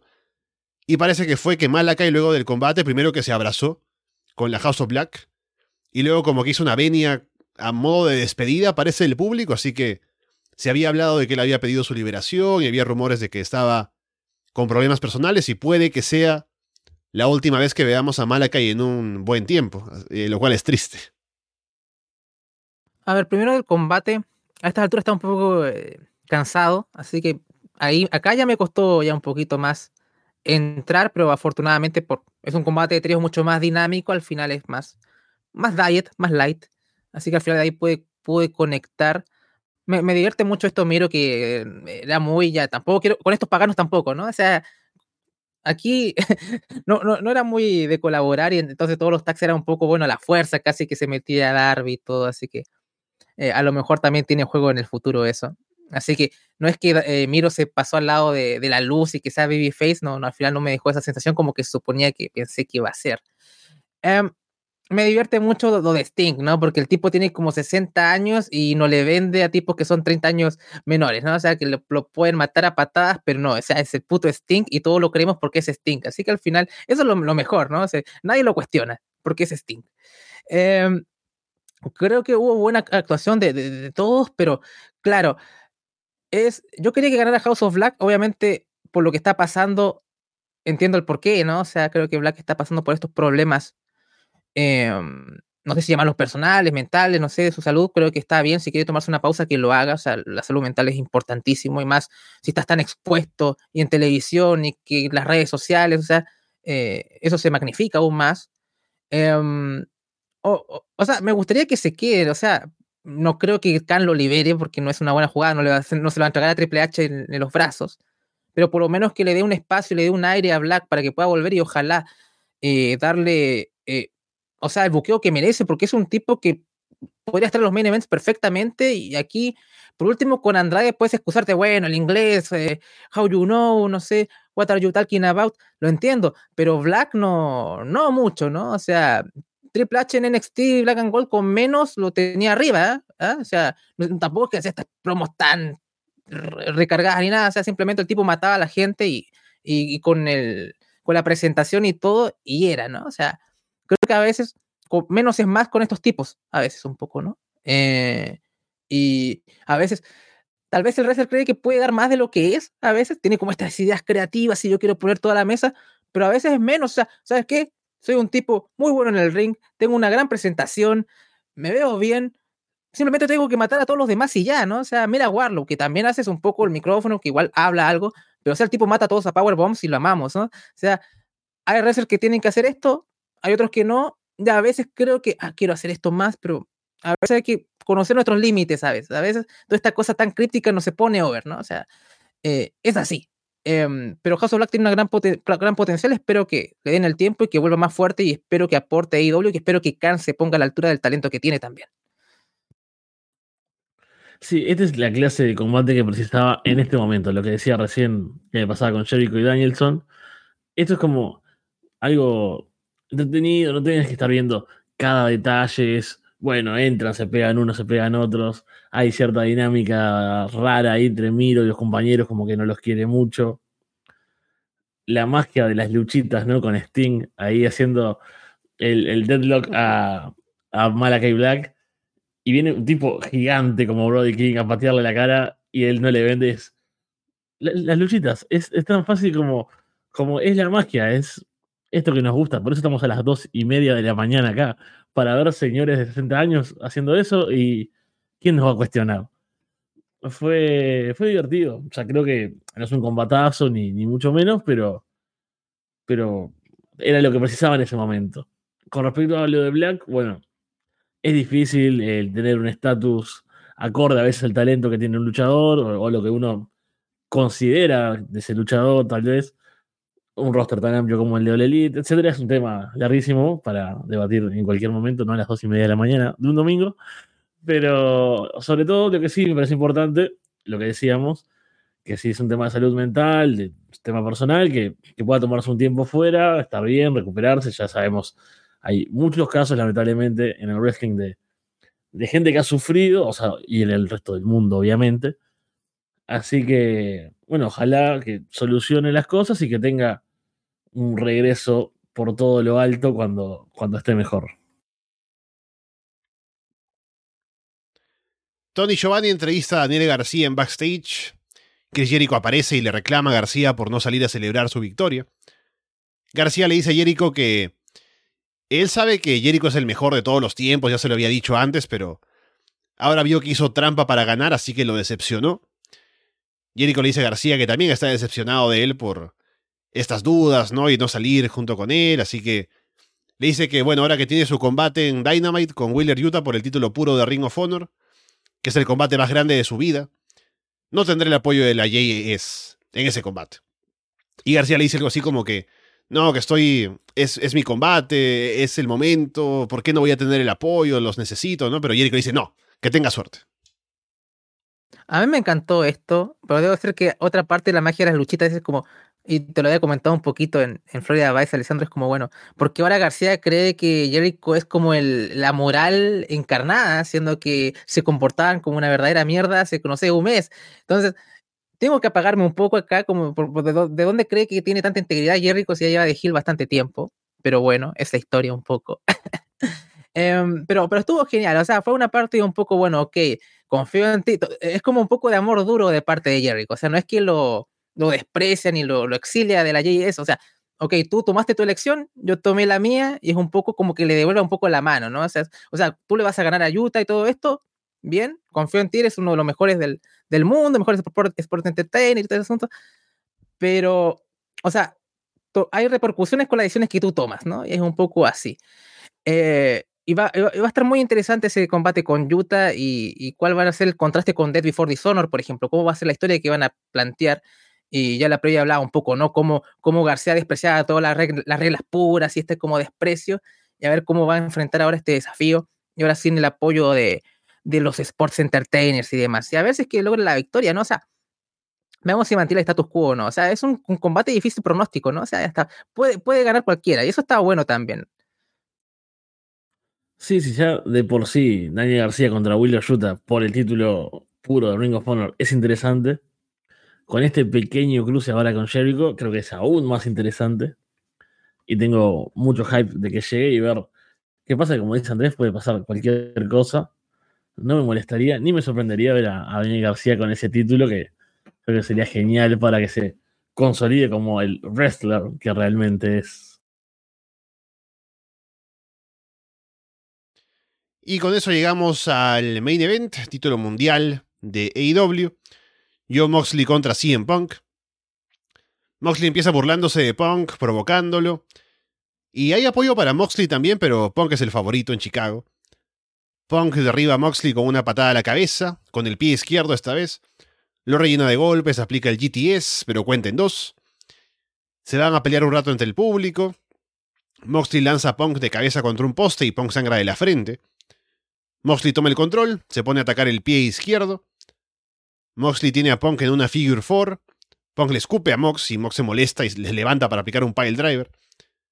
Punk le lastima el brazo izquierdo a Moxley y se recupera. Punk va por otro GTS, pero Moxley bloquea, patea la pierna y aplica el Dead Rider, pero cuenta en dos. Al final Moxley va por un Bulldog Choke. Punk sale de ahí, aplica el GTS. Moxley queda medio noqueado, rebota en las cuerdas y queda sobre la espalda de Punk, que lo levanta una vez más para aplicarle otro GTS y llevarse la victoria en un muy buen combate. Eh, y bueno, es en Chicago, así que bien recibido el eh, eh, Punk ganando, pero bueno, a ver qué les pareció. A mí también me pareció un muy buen combate, claramente muy accidentado el camino, muy cuestionable también, ¿no? O sea, bastante polarizante, ¿no? O sea, cada uno puede tener sus opiniones con respecto a esto también. Eh, si es que valió la pena hacer ese squash o no.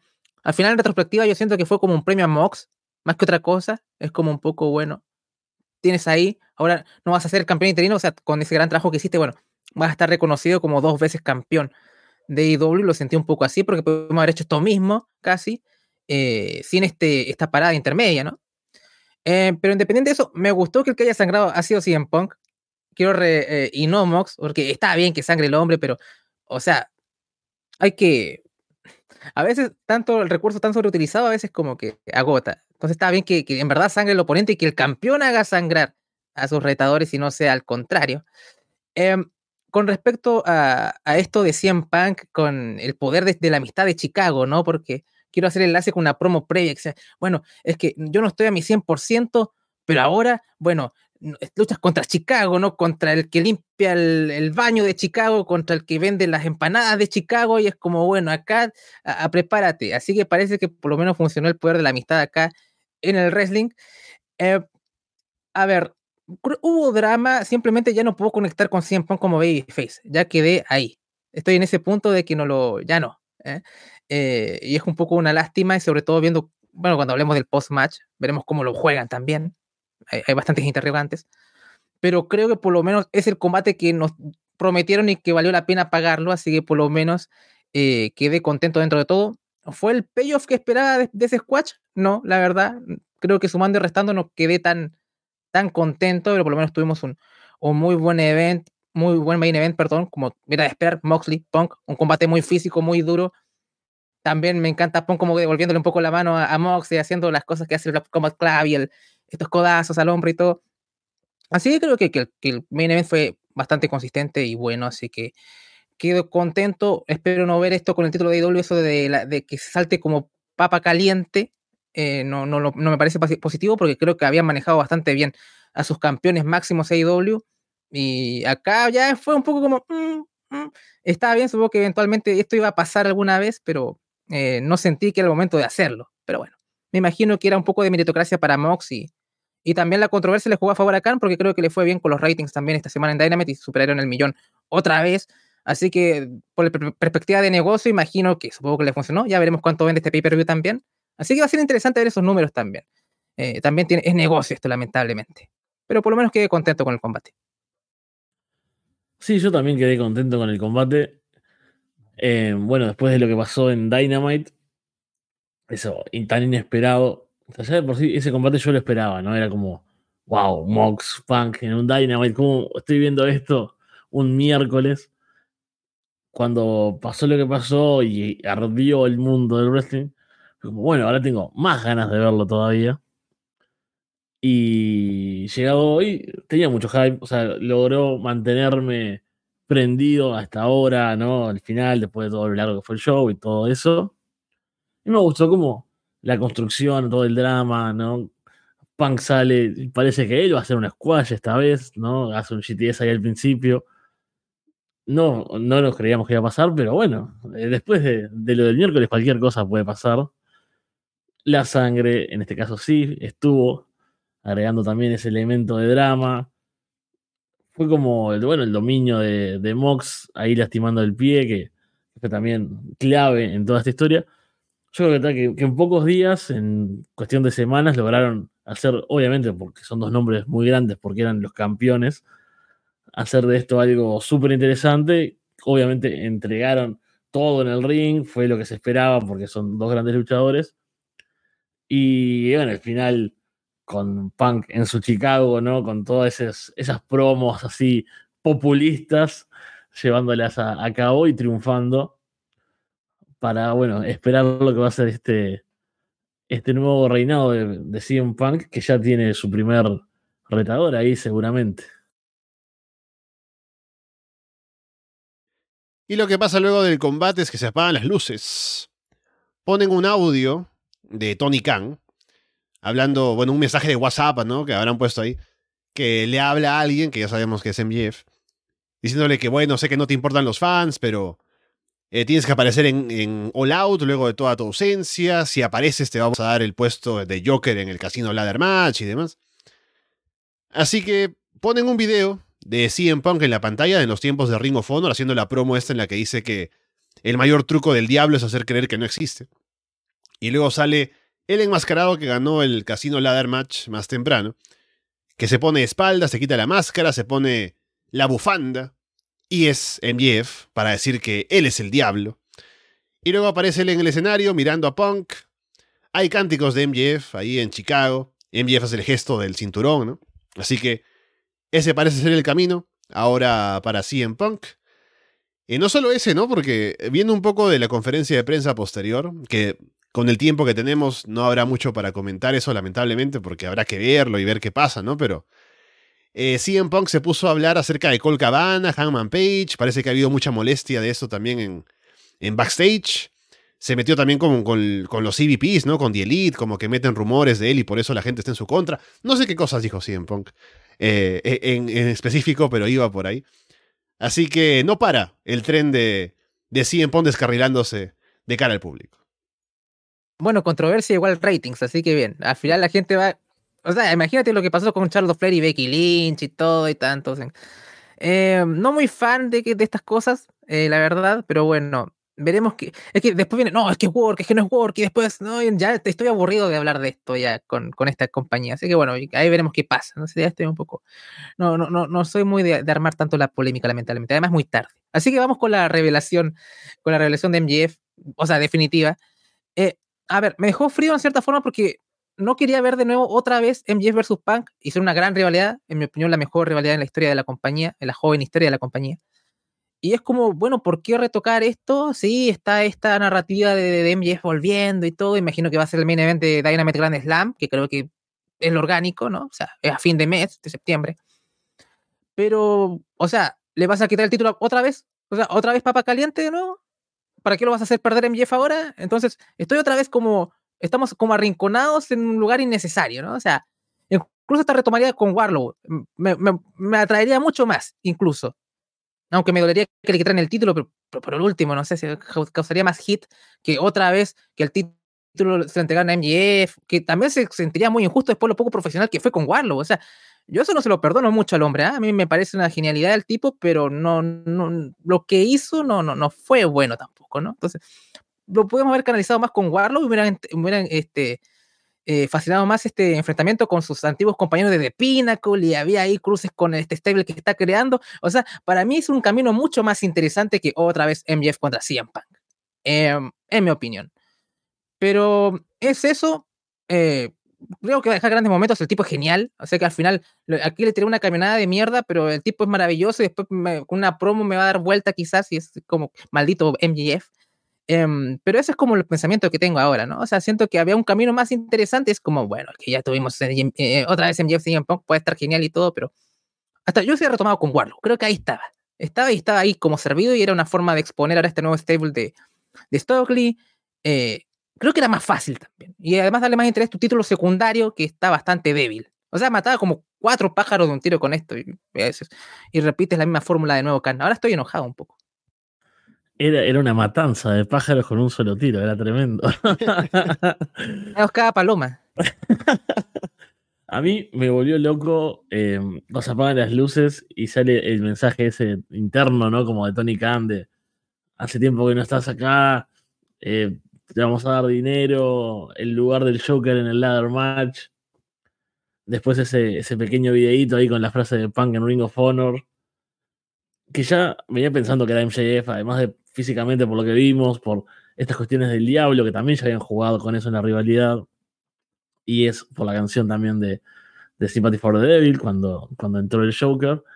Y me gusta que haya cerrado todo pronto, ¿no? O sea, que tuvimos el primer combate, nos dio el misterio, se cerró hoy, no estamos cuatro días, toda la semana pensando en esto, haciendo 3.000 podcasts. Fue como, listo, ya cerramos el misterio, terminamos arriba. Y creo que el camino también esperado. Yo cuando se terminó esta rivalidad con Punk y MJF, como que creía que en algún momento, pronto o más tarde, lo que sea, iban a enfrentarse por el título. Así que, como se fueron dando las cosas, me parece que era como un camino natural.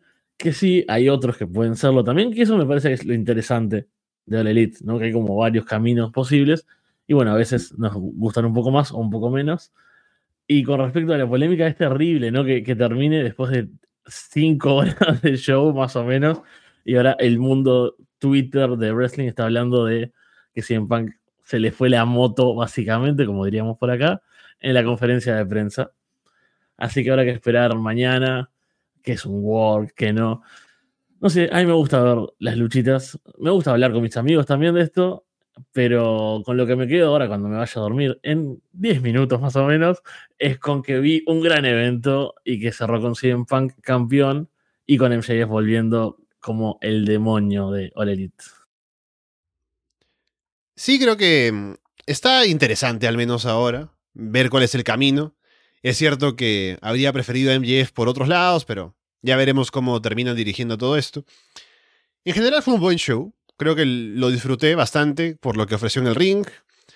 Em, el All del año pasado fue uno de los mejores shows que he visto en mi vida. Este no fue tanto así, pero estuvo bien. No me siento arrepentido de haber invertido cinco horas de mi vida viendo el show y una hora y media más aquí hablándolo luego. Así que dicho eso, vayamos cerrando ya que es tarde y estaremos obviamente durante la semana con los shows y para el fin de semana con el directo y para Florida Vice en el Patreon, hablando de lo que pase aquí con AEW y todo lo demás, así que estaremos escuchándonos por ahí, Andrés, que también sé que mañana tienes que hacerlo de Worlds Collide para eh, Florida 2.0. Oh, sí, el, verdadero show A, que es eh, NXT Worlds Collide, que el Reino Unido quedó devastado, o sea, Inglaterra ya no está en el mapa después de ese show. Pero recomiendo bastante Carmelo Hayes contra Ricochet, que fue y Tyler Bate contra Braun Breaker también fue genial. Así que esos dos combates pueden verlos. Eh, sí, no, quería sacarlo hoy día, pero lamentablemente por los asuntos de tiempo pensé que Worlds Collide iba a ser emitido antes. Entonces, no, fue muy, mucho más tarde que, Clash of the Castle y como que no me daba el tiempo. Así que mañana noche va para, para todo el mundo. Em, y Florida Vice, eh, sobre todo, bueno, ahora estamos en camino a, a Gran Slam ahora y bueno, ahora con el regreso de MJF las cosas se ponen muy calientes y ahora con CM Punk eh, incendiando Twitter cada dos semanas eh, también. Así que veremos qué tal. Y bueno, también está ese García contra Utah que promete. Ojalá sea el main event. Sería bonito. Pero bueno, también está esto de MJF y capaz que cierre el show, qué sé yo, o lo abra. Veremos cómo juegan las cartas. Pero viene un, Dynamite potente. También creo que tenemos ese triángulo de la muerte contra, contra Best Friends y, Orange Cassidy, que no sé si es en Rampage o en Dynamite. Pero o sea, o sea, va a estar cargado Florida Vice. Así que atento a la gente en el Patreon y también atentos a ver los que ganen esos concursos de predicciones, Alessandro, porque bueno, hay maletines, ya se han canjeado en múltiples programas, así que bueno, ahí, hay programas interesantes a, la vista, como ese Gran Slam también, así que bueno, hay, mucho, hay mucho donde canjear ahí para los, seguidores del Patreon, así que les agradecemos eh, su, eh, su compromiso mes a mes con el, con el proyecto. Y bueno, Fede, estamos escuchándote en La Casa de los Horrores con Alex. Underground tiene que volver. Yo tengo que darme el tiempo para ver lo que ya me dijiste que tenemos que hablarlo en el programa y aún no lo he hecho. Pero seguramente esta semana habrá algo de tiempo. Así que ya estaremos por ahí viéndonos. Esperemos más pronto que tarde. Increíblemente en este caso, eh, el que, está fallando con los tiempos no soy yo. Porque todos esperarían eso, pero no. Em, sí, estamos con la Casa de los Horrores. Sacamos un programa recientemente para hablar de Deathmatch. Así que otro tipo de violencia, no son golpes en el pecho. Tampoco quiero imitarlos como imitó Andrés la bofetada hoy temprano. Así que, sea en Android, o sea en La Casa de los Horrores, o en algún otro programa de de Lona, esperamos verlos por acá también. Muy bien, y ahora eh, Fredo nos envía un mensaje. Eh, bueno, solamente con, con la donación, muchas gracias. No, no hay mensaje, pero un saludo para ti. Ahí está con el super chat. Vamos a ponerlo otra vez porque no sonó. Ah, aprovechando ahora el cierre. porque que tengo el volumen bajo, ¿no? Porque digo, bueno, no hay alertas a esta hora. Pero hubo una. Así que vamos a ponerla por acá. Em, con eso, antes de, de, ir poniendo esto, que acá, acá ahí está, ya, acá está. Pongámoslo, pongámoslo. Ya, muy bien. Con eso dicho, por ahora los dejamos de parte de Andrés de Fede Fromgel y Alessandro Leonardo. Muchas gracias y esperamos verlos pronto.